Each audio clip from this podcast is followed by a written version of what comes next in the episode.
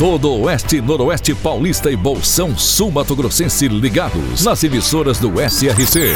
Clube FM, Cidade FM, Jovem Pan, Rádio Amiga, Nova Rádio Andradina, Adoração FM, Cairós, Tropical. Mais de 3 milhões de ouvintes ligados na informação com credibilidade desde 1971.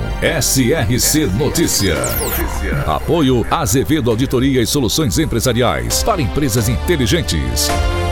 SRC Notícia. Apresentação: Marcelo Rocha. Até o dia 22 de dezembro, o cidadão de Três Lagoas poderá realizar o pedido de isenção do IPTU para o exercício de 2024.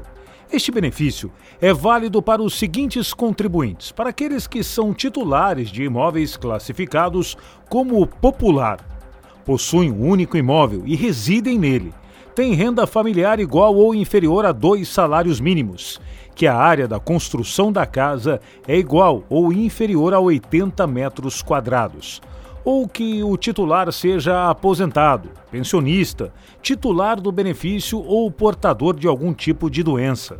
Caso se enquadre no benefício, o cidadão deve ir até o setor de tributação da Prefeitura de Três Lagoas e apresentar os documentos necessários.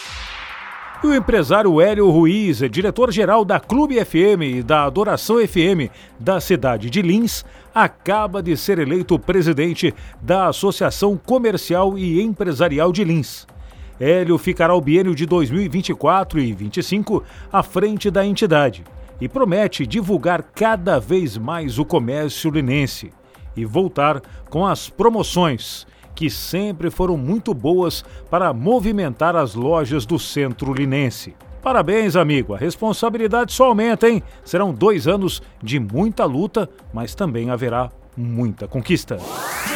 Alto Alegre, região de Araçatuba. Surgiu no antigo povoado de Faveral, ao redor de um estabelecimento comercial situado à beira da estrada, que ligava Penápolis à região dos córregos de Carrapato e da Cigarra no sul do estado. Foi fundada em 30 de dezembro de 1953. Estima-se 5 mil habitantes e atualmente sua fonte econômica está concentrada na indústria sucro-alcooleira e pecuária. Alto Alegre, também presente no SRC RC Notícias.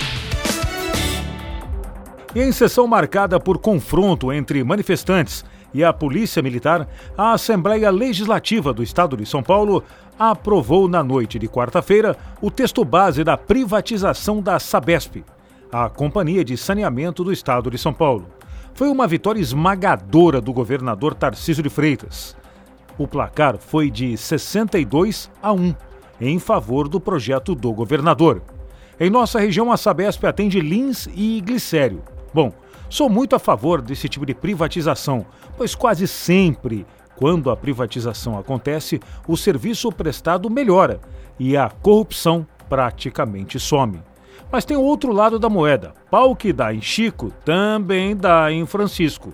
Precisam os magistrados paulistas pegarem a jurisprudência de Alexandre de Moraes e prenderem os baderneiros que invadiram e destruíram o patrimônio público na Assembleia Legislativa do Estado de São Paulo. Prendê-los, como fez o STF no caso do 8 de janeiro.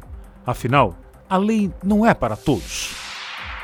E agora Araçatuba é notícia, repórter Diego Fernandes. E o comércio de Araçatuba está iniciando o seu tradicional horário estendido de final de ano visando o período do Natal. Entre hoje e o dia 24 de dezembro, os consumidores de Araçatuba terão mais tempo para visitar os estabelecimentos comerciais da cidade com o objetivo de comprar os presentes do final do ano. Hoje, as lojas de rua do comércio de Araçatuba ficam abertas das 9 da manhã às 10 da noite e no sábado a abertura será das 9 da manhã às 6 da tarde. O mesmo horário será mantido nas próximas semanas, sendo que a partir da semana que vem, o funcionamento até às 10 da noite será de segunda a sexta sexta até às 6 da tarde no sábado e das 9 da manhã às 3 da tarde nos domingos, dias 17 e 24 de dezembro. Os horários já estavam previstos em convenção coletiva de trabalho entre os sindicatos do comércio varejista de Araçatuba e dos comerciários de Araçatuba e região. E a expectativa é grande no comércio para esse mês de dezembro para o aumento nas vendas, já que, devido às compras de Natal, muitas pessoas vão para as lojas em busca de presentes para os pais, para os filhos, para os netos, e a injeção econômica do 13º salário também ajuda ajuda nesse aumento nas vendas neste mês. A gente ouve agora Osnei Ferracioli, que é gerente executivo da Associação Comercial Industrial de Araçatuba, que prevê um aumento de até 4% nas vendas nesse mês de dezembro no comércio de Araçatuba em relação a dezembro do ano passado.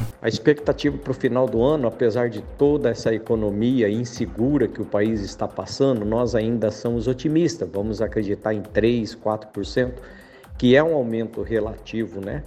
Por se tratar de final do ano, décimo terceiro, então sempre acaba tendo um aumento positivo nas vendas diversificando de um produto no outro. Tem produtos que dá 2%, 5%, 7% de aumento nas vendas. Então, em torno de 3, 4%.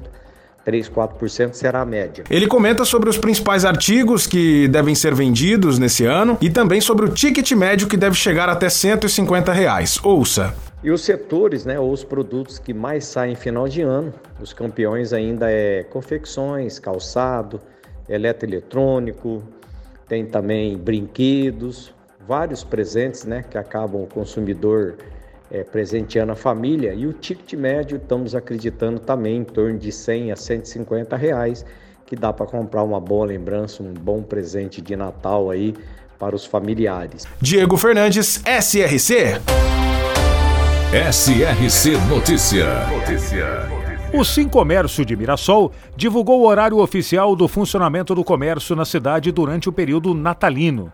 De hoje até o dia 24 de dezembro tem horário especial e as lojas vão abrir das 8 da manhã às 10 da noite de segunda a sexta-feira. Aos sábados, das 8 da manhã até às 6 da tarde. E nessa sexta haverá a chegada do Papai Noel. O Bom Velhinho chega a Mirassol às 8 da noite, na Praça Anísio Moreira.